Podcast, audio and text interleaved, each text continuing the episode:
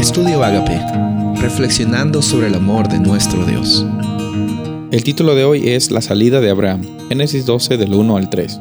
Pero Jehová había dicho a Abraham, vete de tu tierra y de tu parentela, y de la casa de tu padre, a la tierra que te mostraré, y haré de ti una nación grande, y te bendeciré, y engrandeceré tu nombre, y serás bendición.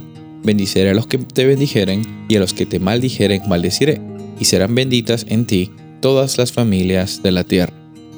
Aquí encontramos el llamado de Abraham y hay bastantes conexiones que nos hablan acerca de cómo es que Dios siempre da la iniciativa, cómo es que Él ofrece el pacto, cómo es que hay bastantes factores y también eh, características muy comunes en cómo Dios eh, alcanza a Abraham y también siempre manifiesta su presencia, su bondad, su misericordia para cada uno de nosotros, para todas las naciones de la tierra.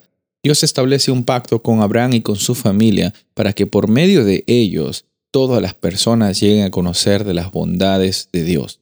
Y por medio de Jesús es que tú y yo también somos parte de ese pacto, eh, el pacto en el cual nosotros somos transformados, bendecidos, tenemos eh, la oportunidad de vivir con abundancia y también compartir de esa abundancia con las personas que están alrededor nuestro. Las personas son bendecidas porque nosotros somos bendecidos nosotros somos liberados y también liberamos a otras personas por medio de la presencia de Jesús en nuestros corazones.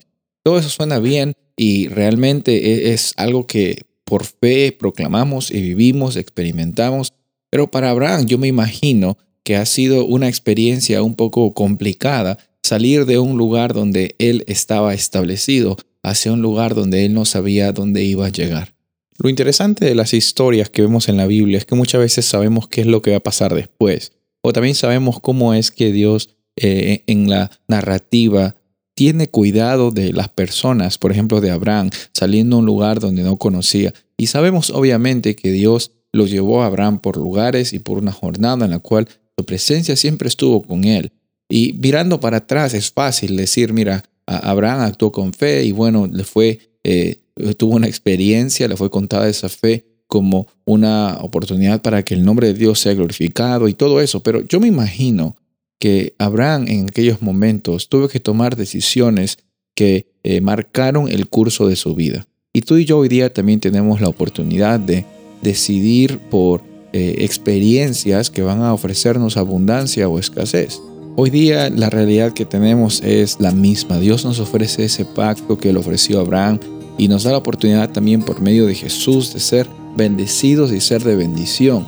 Eh, que nuestro nombre sea engrandecido, no porque somos mejores o peores que los demás, sino porque eh, en ese proceso sabemos quiénes somos como hijos, como hijas de Dios.